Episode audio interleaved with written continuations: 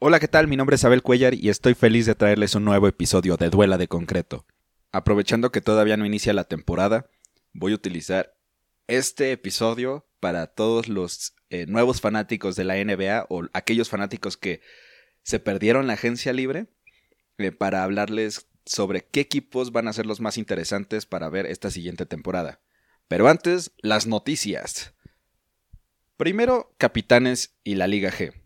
Eh, se me ocurrió mandarles un correo para preguntarles qué iba a pasar con ellos, si iban a formar parte de la Liga G, que se supone que por contrato ya son parte de la Liga G, o si iban a formar parte de la Liga Nacional, o qué iba a pasar con ellos, o si de plano no iban a jugar como pasó la temporada pasada. Y me contestaron que todavía no sabían, que porque estaba complicada la situación. Lo curioso es que horas después de que me respondieron, ponen un comunicado en Twitter. Nada más es un video un video, ni siquiera un comunicado, me equivoqué, un video, un post en Twitter, un video en el que se escucha la porra en el Juan de la Barrera, eh, agradeciéndole a sus fanáticos por, por, por, por seguirlos y por apoyarlos en cada, en cada momento, imágenes de los partidos y de los jugadores, y luego una fotografía del logo de la Liga G. Y ya, no pone nada de información, solamente está eso, como vamos a dar el siguiente paso. Mi hipótesis es, sí van a jugar en la Liga G porque leí la letra chiquita de lo que les dije ayer. Se supone que ese, medio millón de dólares que deben de pagar los equipos para formar parte de la burbuja era para aquellas filiales de los equipos de la NBA. Tipo, los New York Knicks quieren que su equipo de Liga G jueguen, entonces los Knicks tienen que pagar el medio millón, pero Capitanes no forma parte de, no es una filial. Entonces yo creo que la cuota ha de ser muchísimo menor. Sigue siendo una cuota porque tienen que cumplir con hoteles, hospedaje, limpieza, eh, muchas cosas más. O sea, para hacer la burbuja eh, son muchas cosas a tomar en cuenta. Para hacer una, un sello hermético del mundo contaminado que se conoce como eh, pues América en general, ¿no? Estados Unidos, México, no sé cómo lo estén manejando en Sudamérica, pero por lo menos en esos dos países la pandemia está siendo mal controlada. Eh, creo que vale la pena mencionar lo que es una burbuja, porque ya en ocasiones pasadas, en conversaciones con amigos, hace meses, no sé eh, si ya haya quedado más claro este concepto, pero de todas formas lo voy a mencionar para todos aquellos que eh, se estarán preguntando qué es una burbuja. Y se le llamó burbuja de la NBA a pues este lugar, tiempo y espacio en la temporada pasada en la que la liga rentó Disney, literalmente rentó el parque de, de diversiones Disney y lo utilizó para continuar con la liga. Haz de cuenta que eh, rentaron unos cuantos hoteles, eh, unas cuantas unos cuantos eh, salas de conferencia en donde los coaches motivacionales se paran a cobrar un dineral y mentirle a la gente. Eh, les pusieron duela, pusieron adecuaciones para que se viera como un estudio de televisión donde se pudiera jugar básquetbol y donde no se sintiera que estuvieran vacíos. Incluso pusieron fans, este, fanáticos virtuales. Eh, pero nadie podía entrar ni salir de, de ahí a menos que tuviera un permiso escrito, a menos que tuvieras realmente algo complicado pasando por tu vida. Algunos jugadores que perdieron familiares o perdieron amistades por el virus, o en general por nada más. La muerte continúa incluso si no es de COVID.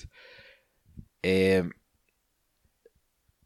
salieron, entraron y resulta que no hubo ni un solo contagio adentro de la burbuja. Eh, eh, había muchas medidas muy rigurosas para periodistas, jugadores, staff de la liga, eh, los mismos trabajadores del parque, cocineros, meseros, preparadores físicos, absolutamente todos tenían que seguir ciertos códigos muy estrictos y funcionó, funcionó.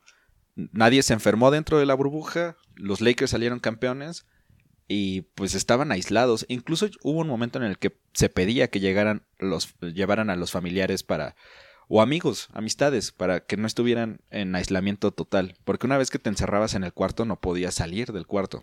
Claro, había como que ciertas medidas, pero básicamente era un toque de queda. Entonces, a los jugadores les funcionó como experiencia, no lo querían repetir y ahora por eso la temporada va a ser eh, como una temporada regular. Como ya dije con la, en el capítulo pasado con serie de béisbol, haz de cuenta que van los Celtics a Los Ángeles. Juegan los dos partidos en. o juegan un partido en Los Ángeles contra los Lakers, otro contra los Clippers.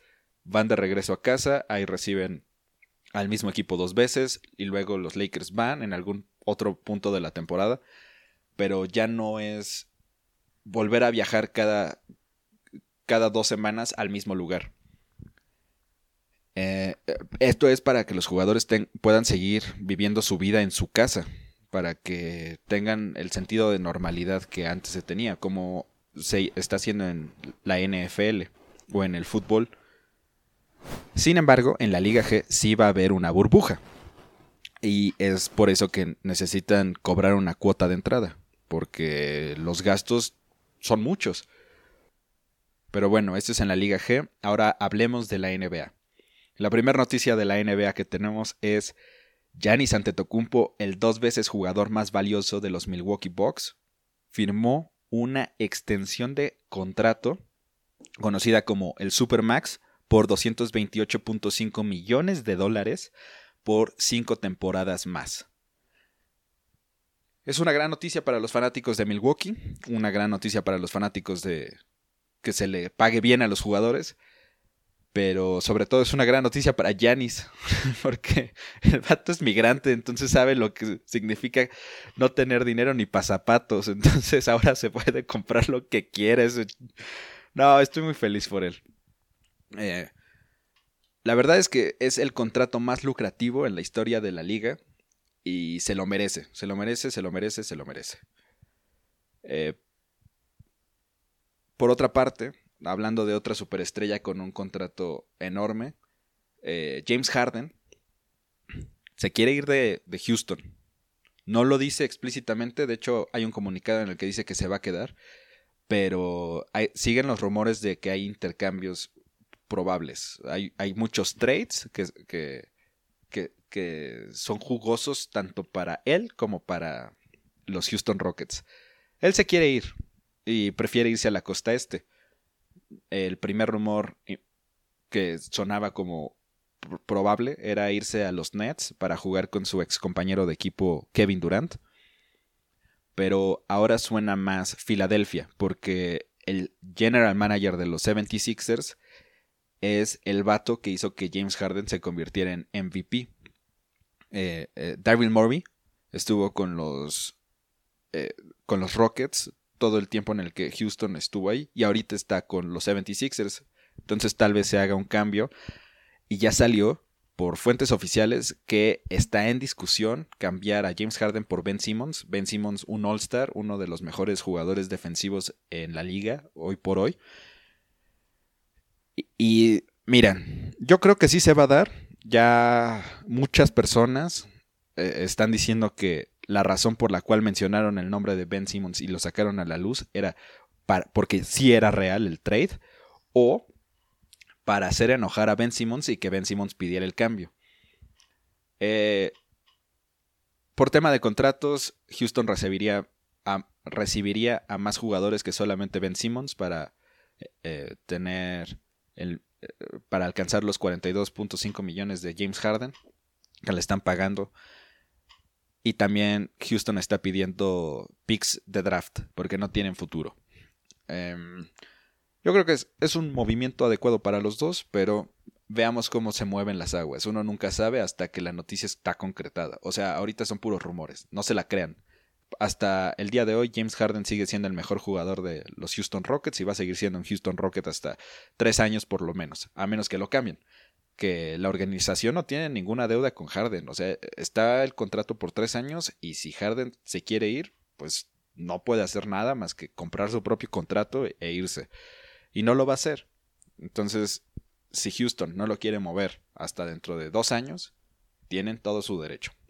Pero ojalá sí se mueva para que eh, la NBA se ponga más picante. Y pues ya, esas son las noticias más importantes de esta semana. Obviamente muchos partidos de pretemporada, muchos equipos perdieron lamentablemente, muchos ganaron heroicamente, pero muchos de esos juegos ni siquiera, ninguno importa realmente, ninguno eh, eh, importa en estadísticas, ninguno importa en desarrollo de la temporada, solamente son, como ya lo dije, entrenamientos con cámaras. Como última noticia, antes de iniciar con el tema que en verdad importa, es los Clippers están bajo investigación por haber contratado a Kawhi Leonard en tiempos em, no adecuados. Eh, en la free agency, en, la agencia libre del 2019, para la temporada pasada, eh, todo el mundo quería firmar a Kawhi Leonard. Y entre los dos equipos favoritos eran los dos de Los Ángeles porque él es de San Diego. Quería ir a, irse a vivir a San Diego. Entonces estaba entre Clippers y Lakers. Los Lakers incluso hicieron espacio para que cupiera su contrato. Y no lo firmaron porque se esperó hasta el último segundo para, para firmar con el equipo que iba a firmar, que terminó siendo Clippers. Y muchos decían que eso era lo que había molado a, Lakers, que terminaron ganando el título, entonces no importó. Pero este, la razón por la cual se está investigando a Clippers es porque un señor, así un señor, dijo, yo ayudé a que pasara esto y no me han pagado mis 2.5 millones de dólares. Jerry West me debe 2.5 millones porque yo le di a Kawhi Leonard. Y pues la NBA abrió una investigación para ver si lo que está diciendo este señor es verdad o solamente son pues cosas de gringo. El punto es que en toda esta investigación va a salir el escándalo, el escándalo de las opiniones de que se están diciendo, llamadas, eh, grabaciones y va a haber mucho drama. De por sí, e, e, la batalla por LA iba a estar llena de drama porque Montrezl, Harrell se fue a Lakers después de haber dicho que nunca se iba a ir de Clippers porque era el mejor equipo de esa ciudad. y ahora está jugando con LeBron James. Ah, no sé, e, está muy interesante. Sobre todo porque puede ser que Steve Ballmer pierda a su equipo, Steve Ballmer, el dueño de los Clippers, pierda al, al equipo por el tema de haber hecho las cosas mal. Pero a ver cómo se desarrolla toda esta cosa. Ahora sí, lo importante. ¿Cuáles son los equipos que vale la pena ver esta temporada? Hice como dos categorías porque sé que hay fanáticos clavados como yo que van a estar viendo los partidos gritándole a la tele de es que no hiciste el switch adecuado, llama el ice antes, ¿por qué estás eh, esperando a la pantalla? Ese vato no tiene tiro, porque y hay otros que solamente están viendo el básquetbol porque quieren ver clavadas, quieren ver a Giannis demoliendo defensas, quieren ver a Zion Williamson rompiendo tableros, quieren ver a Jamorant saltando sobre gente. Entonces, hice como dos categorías de equipos y les voy a dar una lista de jugadores que van a funcionar como si están en redes sociales, los van a identificar claramente por los highlight reels, por todos los, los eh, highlights que van a aparecer en, Instagram. Pero iniciamos con los equipos para fanático regular. El fanático que se está enamorando del básquetbol, el fanático que tal vez un día dijo, ah, voy a aprender ESPN, voy a ver qué hay en miércoles de básquetbol.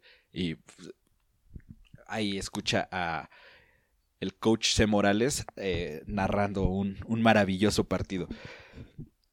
De esos creo que Portland, porque Damian Lillard es una cosa divertida de ver en cualquier momento de la temporada.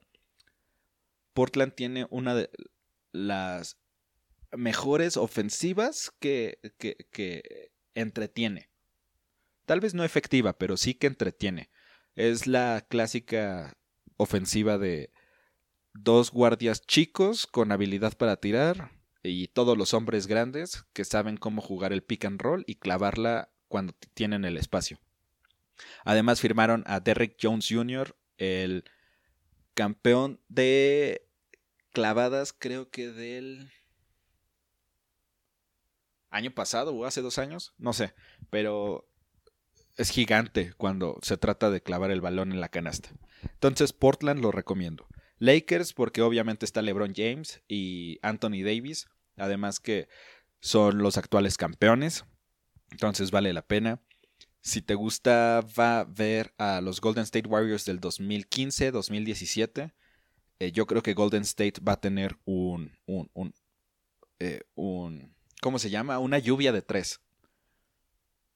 Y tienen a Tsunami Papi, a este vato que se llama Kelly Ubre, que está loco. Es de ese tipo de jugadores que te molesta que estén en tu equipo, pero estás feliz porque estén en tu equipo. O sea, no sabes cuándo va a ser una estupidez, pero que esa estupidez se convierte en un highlight. O sea, es, es un maravilloso jugador, sí conviene. Luego, Houston. Si Harden se queda, va a ser uno de los equipos más dramáticos para ver. Va a ser una de las cosas más entretenidas, no solamente adentro de la cancha, sino también afuera.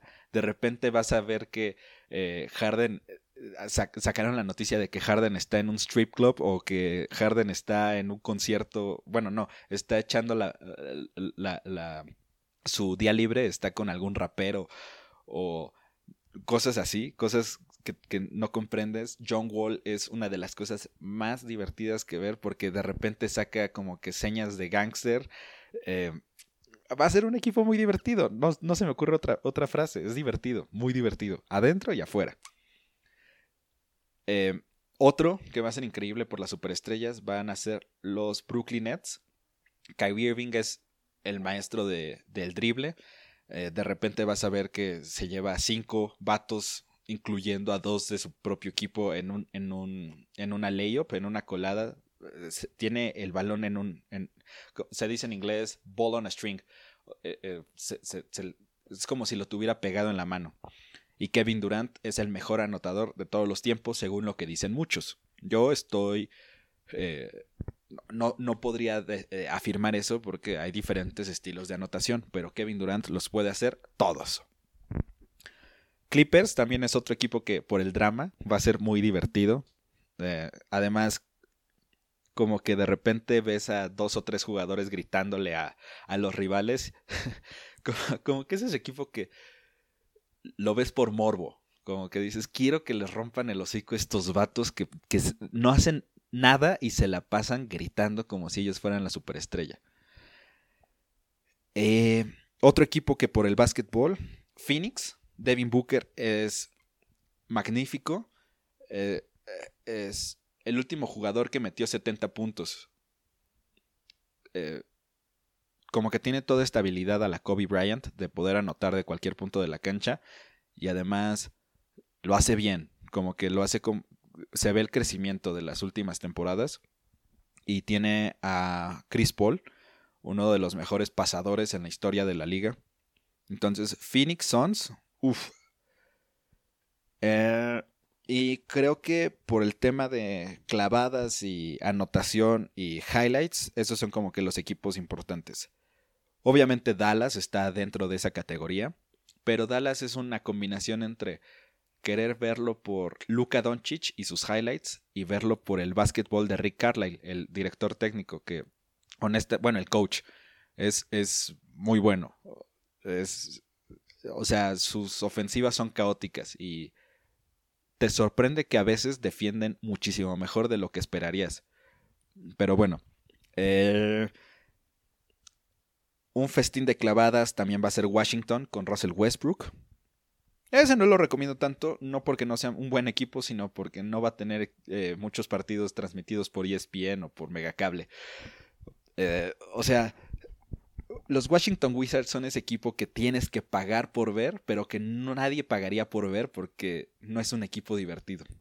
Sin embargo, sus dos grandes estrellas, Russell Westbrook y, Bradley Bill, son muy, muy, muy, muy, muy, muy divertidos. Ah, también estaba viendo uno de estos juegos de pretemporada que no significa nada. no sé cuántos de ustedes conozcan a Blake Griffin. Pero Blake Griffin se empezó a pelear con el centro, con el pivot de, los Wizards, y es, el, el, pivot de los Wizards, Thomas Bryant, eh, tiene algo mal en la cabeza, como que se enoja rapidísimo.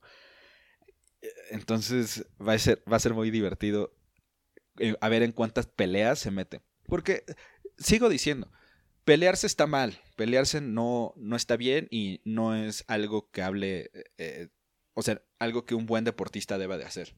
Pero son profesionales y nos están dando un espectáculo.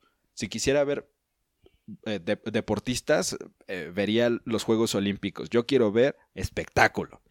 Entonces, como que yo sí estoy a favor de que de repente se empiecen a, hablar mal o que eh, eh, usando el básquetbol se golpeen. O sea, que le echas el cuerpo o demás, pero bien, como que dices, te estoy ganando jugando y al mismo tiempo te estoy golpeando.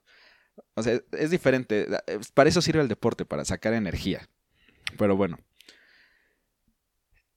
Eh, ahora, los equipos que creo que van a ser los más divertidos a nivel básquetbol, porque son muy buenos en el sistema. Son Boston Celtics, porque también están en esta combinación rara como Dallas, que tienen a Jason Tatum y Jalen Brown, que una vez que la clavan se ve como...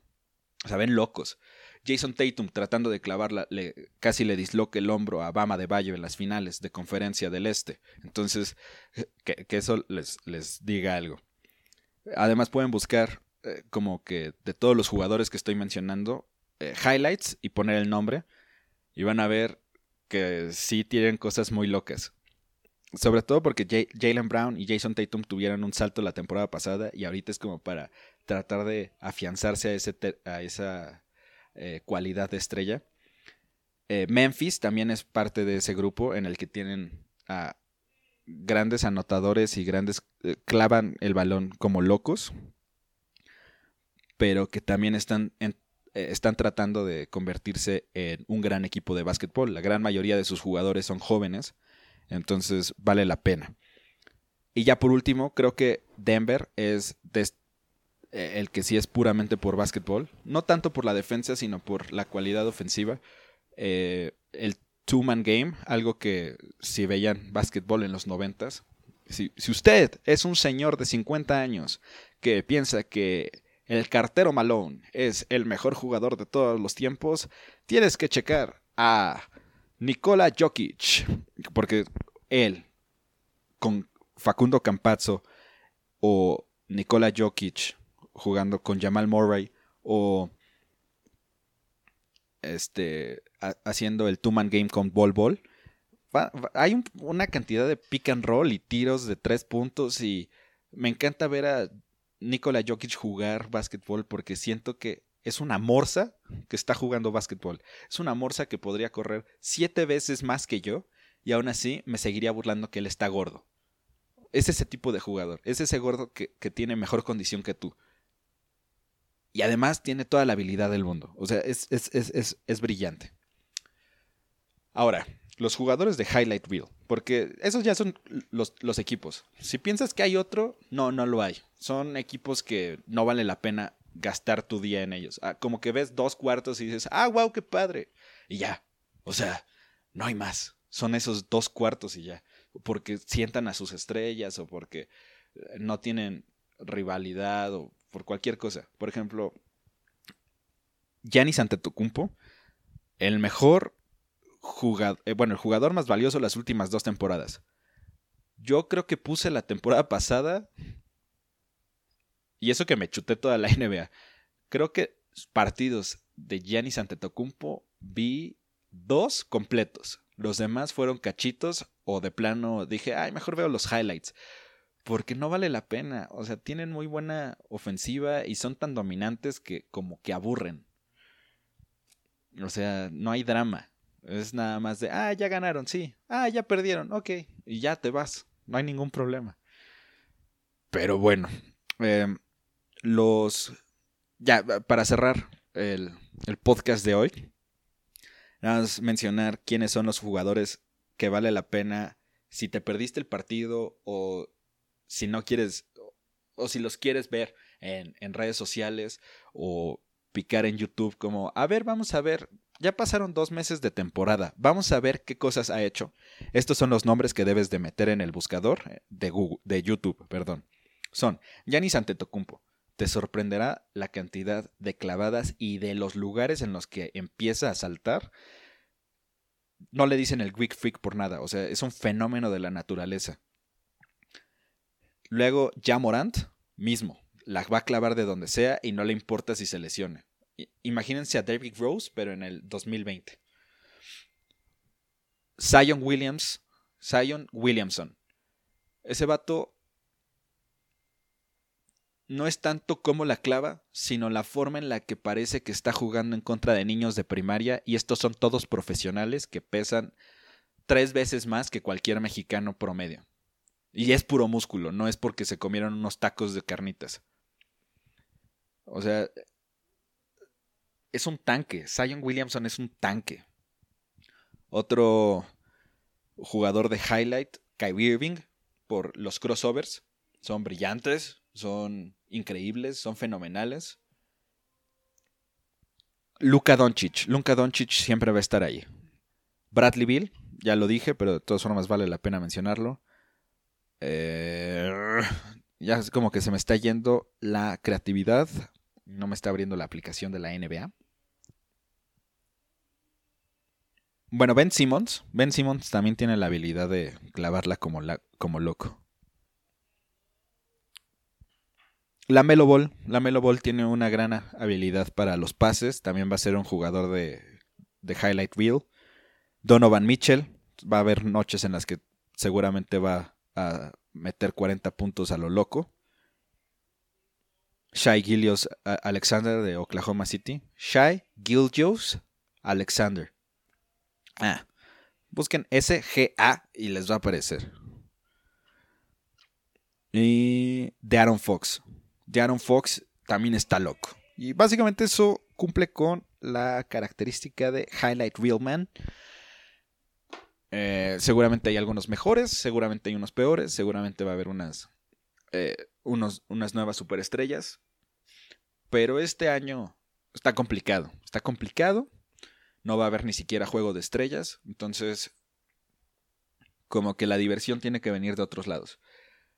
Chequen los partidos, chequen su programación, en, si tienen TV de cable, chequen la programación de ESPN, chequen... Eh, ah, creo que hay un canal que se llama NBA TV en algunos... En algunos... Eh, algunas plataformas. Si no, contraten League no está tan caro si, si lo analizan.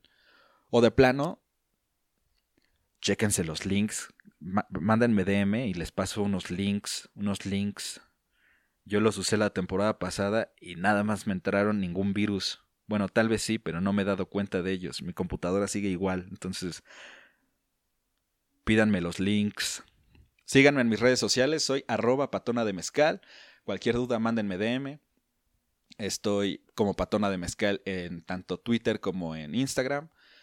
Eh, ya estamos en Apple Podcast, Spotify, Google Podcast, muchas plataformas más. También pueden checarme en anchor.fm. Em, denle seguir al programa para estar al tanto de cuando suelto el siguiente programa. Y si tienen Apple Podcast, por favor denme calificación de 5 estrellas si les está gustando el programa. Me ayuda mucho para subir en los rankings. Y pues nada, eh, así termina una edición más de Duela de Concreto. Espero que tengan una feliz Navidad y que vean la NBA en Navidad. Y cuídense mucho y a todos sus familiares. No salgan, a menos que sea necesario. Hasta pronto.